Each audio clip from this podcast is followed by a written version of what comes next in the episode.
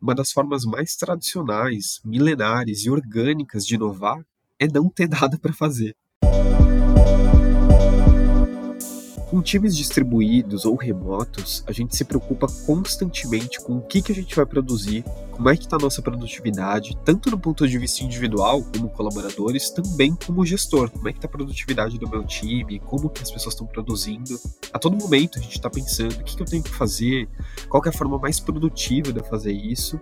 Porém, uma das formas mais tradicionais, milenares e orgânicas de inovar é não ter nada para fazer deixar a cabeça livre para que as ideias e pensamentos apenas surjam sem a necessidade de gerar qualquer tipo de output valioso para a empresa, qualquer palavra bonita que a gente queira usar aqui.